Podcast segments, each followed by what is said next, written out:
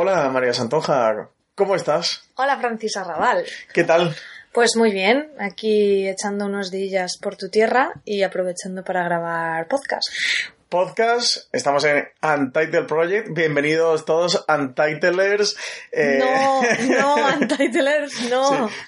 Bienvenidos todos a Untitlers. ¡Socorro! Vamos. Eh, Al final me voy a ver forzada a cambiar el nombre tal como quiere Richie, solo para que no uses ese Bueno, me buscaré gentilicio, otro. no sería, ¿no? Pero... No, creo que no.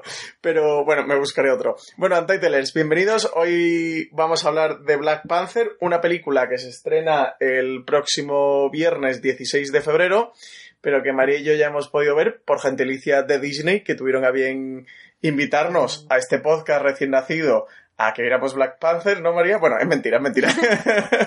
Nos colamos por la puerta trasera de Disney Sí, para apro- Black Panther. aprovechamos un día de la semana pasada que estuvimos de reuniones en Madrid y había pase de prensa de Disney y les escribimos en plan, hola, ¿qué tal? Somos muy majos, dejarnos ir a verlo. Tenemos una legión de Untitlers detrás Una que están legión, esperando una que, y- veamos esta peli. Hombre, muy chulo porque lo vimos allí rodeados de la crítica más prominente Estaba allí del todo el mundo. Estaba Jordi Costa, Belinchón. Sí. Estaban allí todo el mundo. Beatriz Martínez. Beatriz Martínez, estaba todo Dios. Todo el mundo. Nos faltó Julián Clemente, que queríamos verla con él, pero él fue al pase de antes. Del lunes, ¿no? Del Porque hicieron lunes. un par y allí, pues en, la, en el edificio de Disney España y Portugal, que tienen su cine. Con un Olaf chulísimo a la entrada. No le echamos foto al No le echamos foto al Olaf ni nos hicimos un selfie allí con Walt Disney que nos queríamos Es que a echar. lo mejor el selfie no hubiera quedado muy profesional. Yo no me veo a Gregorio Belinchón haciéndose selfies con selfie. Olaf. pero bueno, no tiene nuestro espíritu Disney. Eso también. Eh, Nosotros somos muy es muy buen crítico, pero no tiene nuestro corazón. Eso es verdad. Eso es verdad. bueno, eh, y Black nada, Panther. vamos a hablar de la peli. eh, Como siempre, ya sabéis, Untitlers, que este podcast es con spoiler, donde destripamos la película, de periodicidad ibicenca. Bueno, Eh, lo único que sí que advertir que aunque hablamos con spoilers, nosotros no solemos hablar literalmente de la trama, de todo lo que pasa, o sea que bueno, que a lo mejor os puede apetecer escucharlo igualmente. Tampoco vamos a revelar los giros No. en este caso, o sea que bueno, a vosotros os lo dejamos. Lo decimos para poder hablar con libertad y ya cada uno es mayorcito o mayorcita para saber lo que se hace.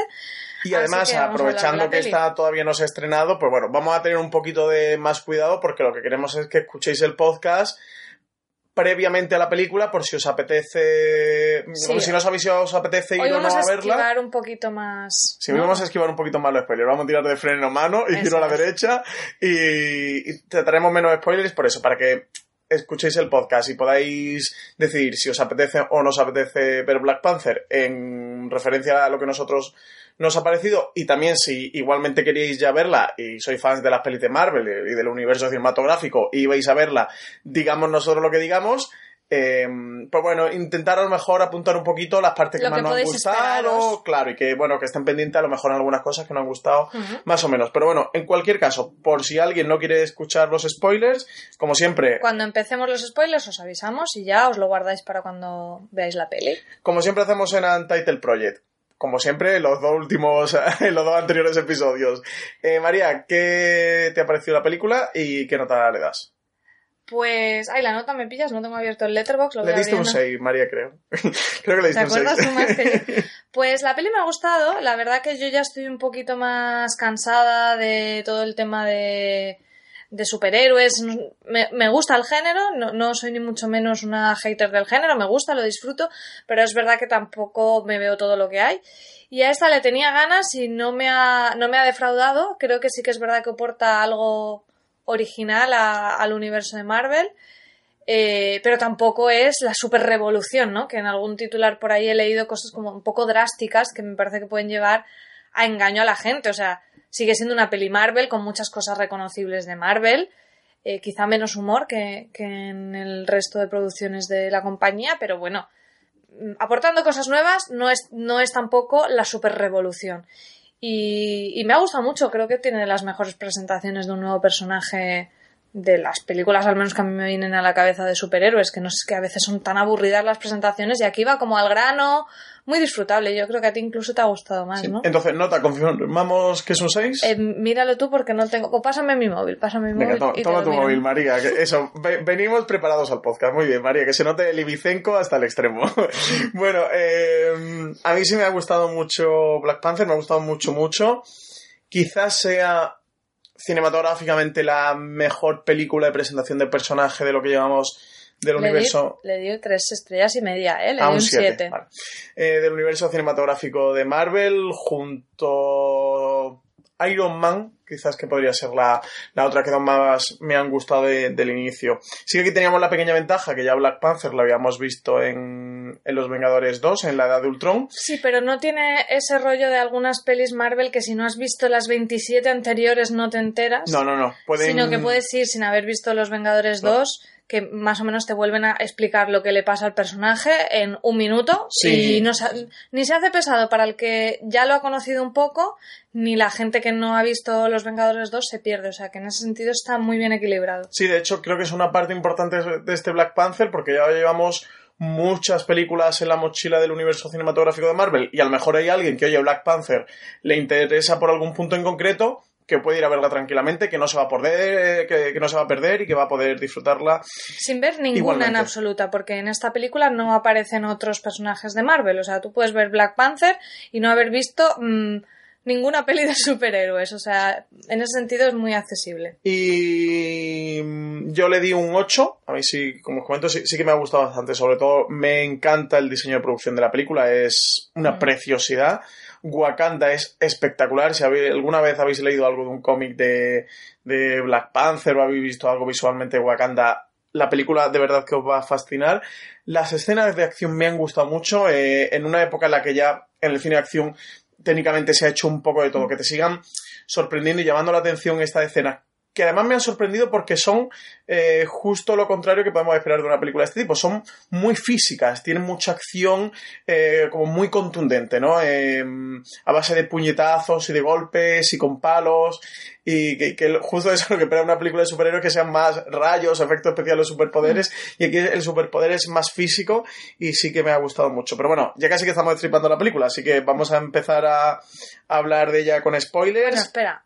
Simplemente el traje lo mola todo, El traje es siguiendo increíble. ese diseño de producción y sobre Wakanda, eh, bueno, es que esto no es spoiler, es sinopsis, ¿no? Se supone que es una, una región de África que es un país prácticamente pues subdesarrollado para los ojos del, del mundo, pero en realidad ellos guardan en secreto una tecnología que es mm, la leche, que es El el, vibranium, y entonces, claro, eso da a, a nivel de dirección artística una, unas oportunidades muy chulas porque te mezcla cosas como muy estéticamente de, de la tradición africana con esos colores y luego eh, una parte hipertecnológica y la verdad que el resultado es muy muy chulo, muy bonito. Sí. Película que, que ha dirigido también Ryan Coogler, el director que, que se hizo famoso y que dio el salto internacionalmente a la dirección por ganar en Sundance con la peli Fruitvale Station, que es un- una película basada en hechos reales que sin duda recomiendo y luego dirigió, pues ya creo que hace añito y medio, ¿no? La película de Creed, esa especie de Mm. secuela, spin-off de, de Rocky Balboa. Está protagonizada por Chadwick Boseman, que quizás este es su, su papel más Mm. importante hasta el momento. Él, el prota, está bien, pero fíjate que a mí me parece como el peor de todos en el sentido de que los secundarios están muy muy bien y el villano está fantástico. Sí, en villano tenemos Bueno, villanos. Sí, hay villanos que sobre todo está Andy Serkins, pero bueno, esto sí que es es un poquito spoiler. Digo por si quería adelantar 15 segundos, que el villano realmente es Michael B. Jordan, eh, que los que habéis visto mm, The Wire, eh, lo- no sé si reconocéis a este niño pequeñito que salía en The Wire, eh, que, que ya está hecho un, un- una bestia. Y que vimos ya también Creed. Ellos trabajaron juntos, Ryan Coogler y Michael B. Jordan en Creed, era el boxeador de la peli. Eh, que, que aquí sí que está espectacular. Y bueno, luego tiene un reparto de, de afroamericanas bestial, como es Lupita Nyong'o, Angela Bassett. em, Danai Gurira, que nosotros todo el rato decíamos, se parece muchísimo a... es, es la hermana pequeña de. Ay, no me sale ahora el nombre, la de How to Get Away with Murder. de ay, que me sale ahora Octavia Spencer y no Octavia No. Spencer. Em, La que moquea. Sí, sí, la que tiene un botón de llorar en el cuerpo integrado. Viola Davis. De Viola Davis. Viola. Es- Y luego resulta que era Michonne, pero Es- estaba es rapada. de Walking Dead. Rapada sin rastas de Walking Dead y nos costó un montón reconocerla. Aparte ya de que el pelo te cambia mucho, aquí sí sale bastante maquillada, con unas pestañacas postizas y un Walking Dead Sí, que va sin nada de maquillaje. Y vamos, directamente no, no la reconocimos en la sí. película. Lo vimos después cuando miramos IMDb. Sigo, sigo apostando porque, al menos, si no la, herma- la hermana no reconocida pequeña de, de, de Viola Davis, por- Davis. porque de verdad que se parece mogollón. Es que todo el rato digo, hostia, estoy viendo a Viola Davis con 30 años. Veíamos más a Viola Davis que a Michonne. Que a Michonne, sí, sí, con ese tipo. Bueno, Y- luego también está Forrest Whitaker, bueno, tiene un reparto Sí, el brutal. reparto está genial y sobre todo estos personajes femeninos que dices están muy bien. Tienes a, a esta Okoye, que se llama el personaje de Danae Gurira, que es una es de la Guardia Real del Rey de Wakanda y es una Guardia Real de guerreras que lo molan todo. Después la supercientífica es la hermana pequeña del rey, que también es un papel femenino. Y luego Lupita Nyong'o, que pues también es otro personaje importante, tampoco revelaremos mucho, pero e- está muy bien los personajes que tienen mucho carácter y, y, vamos, es que hay más secundarios mujeres con peso que, que hombres porque, por ejemplo, el papel de Forrest Whitaker es mucho más pequeño, incluso te Sí. diría el de Martin Freeman, que también está por allí. Mm, Sí, sí, es, son muy, es casi muy en, pequeñitos. en menor me- peso que, Incluso que Andy. Serkins también tiene un papel Sí. muy pequeñito. A mí, por... Aparición de Sterling K. Brown, que no lo has dicho también. Ay, un aparición estrella de Sterling K. Brown, que está muy bien. eh, que es que está barriendo con todos los premios por This Is Us. Sterling. Brown y también pasa por allí. O sea que el reparto está, está fenomenal. Por empezar así a comentar un poquito más ya la película en detalle, yo creo que hemos comentado así todo en línea general lo que más nos ha gustado y hecha la introducción, el reparto, el equipo. Eh, comentar, eh, por repasar así un poco las cosas que, que más me han gustado de la película, eso ya con un poquito eh, de destipamiento de la película. Si hay alguien que no quiere saber absolutamente nada, de verdad que ya corte, yo creo que hasta ahora no hemos comentado así nada grave. Eh, si alguien de verdad quiere ir totalmente virgen a la película, que ahora pare, pero si a alguien no le importa enterarse un poquito de las cosas que van a pasar, que no vamos a comentar trama, pero sí que vamos a hablar de cositas concretas, pues nada, que, que lo pare ahora y que nos escuche después de, de haber visto la peli, pues si puede este fin de semana. Yo sin duda recomiendo ir a verla, eh, creo que es una película muy chula, es peli de superhéroes, evidentemente, pero que a nivel visual es muy disfrutable y que también aporta dos cosas que creo que son muy importantes en el cine en general y que lo veamos en el blockbuster. Me alegra especialmente como son un discurso muy feminista. eh, la película sí que tiene un punto de darle el de lo que ahora llamamos empoderamiento femenino, ¿no? De darle situaciones de poder a la mujer, que creo que está muy bien. Y, y también en cuanto a la parte racial afroamericana, eh, Sí, es el discurso principal. o de los africanos, ¿no? que aquí directamente es Black Panther, que está Wakanda, que es un país de África, pues sí que tiene un discurso racial muy interesante, no es maniqueo, está muy bien elaborado, que muchas veces tratar estos temas tan complejos es difícil cogerle el punto y la medida y hay que ser consciente como espectador que es muy difícil hacer un discurso de este tipo sin realmente al final terminar cagándola, sobre todo en una época tan políticamente correcta que Sí, están que a las veces es todo por tan- poner una banderita más Claro. que por un sentimiento real o Y creo que, está muy bien llevada esta real. película, ¿eh? Y tiene crítica y tiene autocrítica y creo que el guion está, está muy bien elaborado. Un, un guion que precisamente es del propio Ryan Coogler, que es co-guionista junto con a otro guionista que no es demasiado conocido, demasiado famoso, no ha hecho muchos guiones importantes, de hecho trabajó poquito y que a mí no se me viene a la memoria. No sé si tú que tienes por ahí MDB, A mí no se me viene a la memoria, pero te lo leo, que se llama Joe Robert Cole. ¿Y qué ha hecho este señor? Pues este señor ha hecho el guion de la, de la temporada ahora que tenemos de American Crime Story de Versace. Eso, eso era. Sí, sí, la de Versace, exactamente. Está trabajando Ryan Murphy en Versace.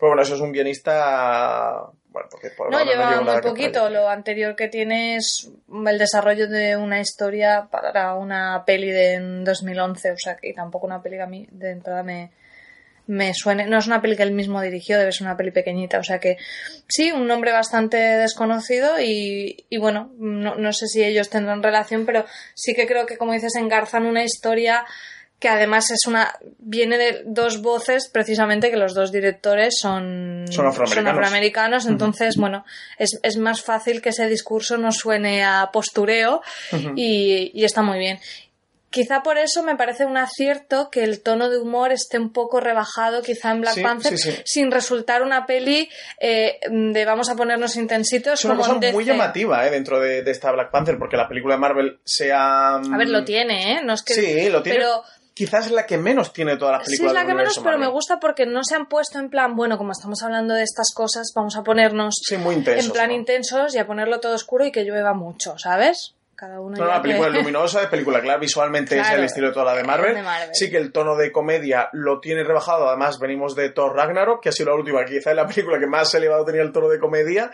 y Black Panther seguramente sea la película que más lo han bajado y de verdad que, que fue algo que, mm, que como espectador me llamó la atención todo el rato, porque últimamente pues sí que esperas tanto esos giros cómicos, esos guiños, esos gags, y en esta película lo rebajan. María, ¿qué te pareció en el inicio de la película? ¿Cómo te introducen al personaje? Que quizás eso sea una de las partes que más me gusta, Mm. como en tres minutos, cinco minutos de reloj, clac, la- te meten dentro Sí. con un efecto visual a través de la animación que es bestial, es apabullante, te cuentan perfectamente el personaje y de verdad que visualmente es una auténtica gozada. Y que van muy al grano. Al final, eh, lo que te cuentan, cualquier espectador lo conoce porque es la sinopsis de tres líneas que puedes leer en cualquier medio. O sea, es a este señor eh, se, tiene que convertir en el rey de Wakanda porque su padre mm, ha sido. ah, Bueno, ha muerto en un atentado. Sí, En bueno, eso lo contaban en Los y es lo Vengadores que 2. contaban en Vengadores, En es lo que tienes en las de- entonces de no se enredan eso y ya es voy a llegar y tengo que hacer el protocolo aquí del el ritual de coronación y qué implica eso. Entonces está muy chulo porque además tiene la ventaja que, como decíamos, que aquí junto con el personaje descubres todo ese mundo que tiene tanta personalidad y es tan interesante como, como es Wakanda. Entonces eh, le viene el combo perfecto. No se enredan tanto en a lo mejor contarte eh, este chico si era mm, tenía un final trágico, cómo se llevaba con su padre, no sé qué, hay cosas que las, las dan por supuesto, luego a- la peli va evolucionando y vas, y vas descubriendo más, pero para empezar va al grano. Y la transformación en el superhéroe está muy chula, pero es eso, es muy al principio de la película y luego ya te va pues a la trama de pues bueno, de la intriga y de lo que sucede, que ahí pues yo creo que no vale la pena tampoco. No, no, no, no, vamos a meter para que la gente lo descubra. Mm. Yo como pega, ya que hemos hablado mayormente de las virtudes, sí que he de notar lo que siempre y últimamente comentamos en el blockbuster norteamericano en general y en Y las Marvel películas de universo y específico. Marvel en particular, bueno, y la de DC con Zack Snyder, ya ni te cuento, eh, de, de quizás una duración extrema. Mm. Yo cuando terminé de ver la película, y mira que salí contento y había disfrutado mucho la peli, y bueno, tiene ese punto también que, que gusta mucho de que has visto la película anteriormente, antes de que la vea todo el mundo, justo ya viene a empezar a salir las críticas norteamericanas y bueno, ya las has visto de los primeros, puedes comparar tu opinión con, con lo que ha empezado la crítica a comentar, eh, pero te queda una sensación casi que de agotamiento. Ha llegado a- te han llegado a contar tantas historias, la historia es tan larga y tiene tantas subtramas y tantas tramas, incluso la trama principal ha dado un segundo y un tercer giro de guion, que tengo un poco una sensación cuando salgo de la sala de extenuación. Evidentemente no de dame más película, porque como, mira, la he disfrutado, ya tengo suficiente, pero salgo un poquito hasta incluso extenuado, de verdad, mentalmente. sería decir, mejor "Ostras, que- ¿cuánto- ¿Cuántas cosas han pasado? que el la peli?". espectador se quedara con ganas de más, ¿no? Si le quitas esos 15-20 minutos y se quede con ganas de más. Eh, yo creo que, aunque digas que es, es verdad, pasan bastantes cosas, pero sí que creo que le pueden quitar 15-20 minutos manteniendo la trama, o si no, bueno, si ves que es imposible, pues la simplificas un poquito, o sea, pero no me parece.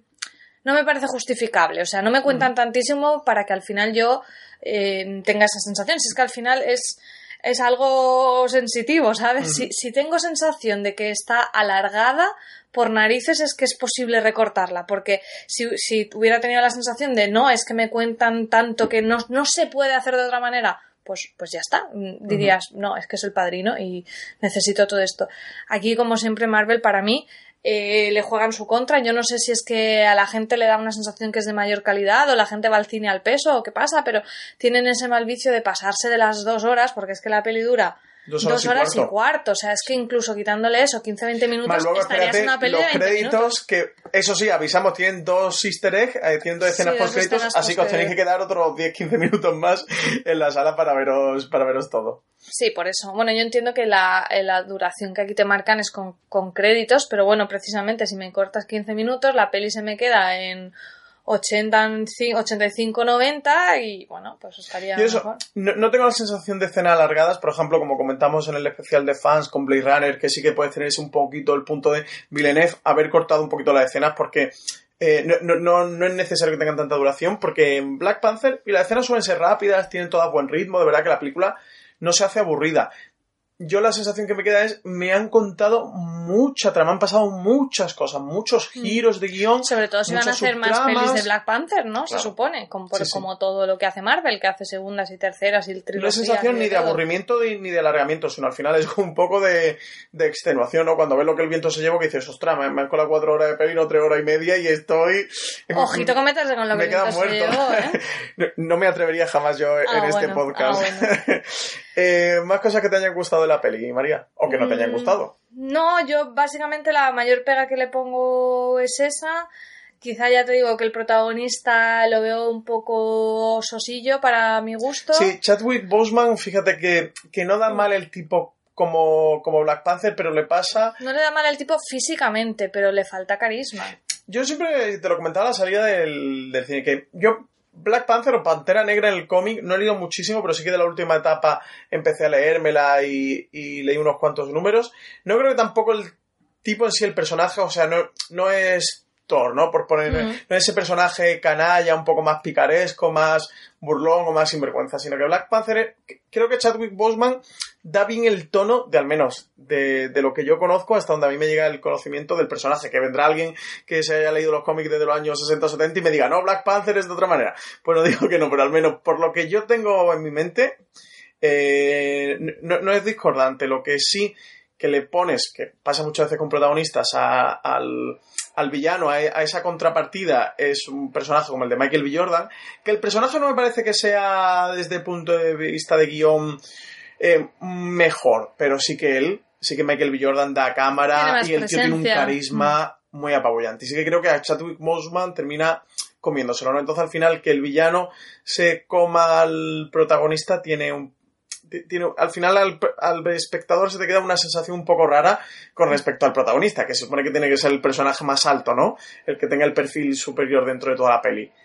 Eh, y hablando del villano, y hablando de Chadwick Boseman, el protagonista, te quería comentar, eh, María, porque normalmente lo que comentamos muchas veces de las películas de superhéroes, incluso las series, que ahora no ha pasado con toda la de Marflix, es que se nos caen o se nos terminan cayendo porque el, super- el villano no suele estar a la altura, ¿no? Suele ser un personaje eh, bien desarrollado, con un buen actor, que le dé eh, carisma y, y capacidad al personaje y tal. Fíjate que Daredevil es de las que más nos ha gustado de todas las de Marflix. No hablo de la película de Ben Affleck, por supuesto, sino de todas las series. Marflix, para la gente que no sea aquí tan entendida, es las películas eh, producidas Las series. por, por exacto, perdona, las peli las joder, las series producidas por Marvel para Netflix. Exactamente. Por eso de ahí Marflix, el, el- el matrimonio. el Es como el, el boquerón estilo anchoa, ¿no se llama esto el mat- matrimonio, no? Un boquerón con un anchoa o algo así. Eso ¿no? es una Eso me lo he inventado, ¿verdad? por Pues aquí, no. Tengo ni idea de lo que estás hablando. Seguramente la, la Asociación de Bares de Málaga de momento poniendo una denuncia al escuchar este podcast por este bulo. El... Pues claro, fíjate que Daredevil es de la que más nos gustó y tenía un personaje como el de Kingpin, ¿no? Eh, O Jessica Jones. o Jessica Jones que teníamos a Killgrave. Eh, y fíjate que aquí Pero bueno, que no se flipe la gente, que no es tan carismático el villano de Black Panther ni como Killgrave ni como No, Kingpin. no, no, no, no, no, no, está la No es a ese nivel, Killgrave, pero bueno, es, está bien, o sea, te funciona. Sí, a mí lo que me pasa es que creo que esta vez, por ejemplo, sí que ha superado mucho el actor al incluso el personaje que le han preparado. Sí, el personaje al, está guay, al ¿eh? desarrollo de guion del personaje. Y el personaje está bien, pero me, me falta un poquito más del villano. Fíjate, eh, si el, el villano, el personaje en sí, estuviera un poco más desarrollado, eh, quizás la película la pondría mucho más, más elevada. Y Joder, es que quiero intentar comentarlo sin spoiler y me cuesta mucho, pero fíjate que los caminos que le dan al villano sí que son muy interesantes y el Sí, trasfondo sí. que tiene el pasado del villano y tal, y está muy bien, pero se te queda ahí un puntito. Y eso me resultaba curioso, que incluso teniendo un perfil más alto del villano en esta película, eh, a lo mejor también le terminaba afectando, que es lo que últimamente le solemos demandar, que, sí- que sí que tengan en estas películas un villano a la altura que le suelen, le suelen faltar. Eh, María, mm, no sé si tiene alguna cosita más que comentar de Marvel. Hemos comentado a nivel de efectos visuales fantástico, la producción, eso, Wakanda es Mm. espectacular.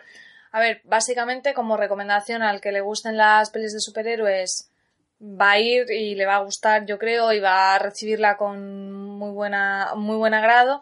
Al que sea un poco como yo, que esté en ese nivel intermedio de bueno, veo algunas, quizás estoy un poco saturado, no sé, yo sí le animaría a verla.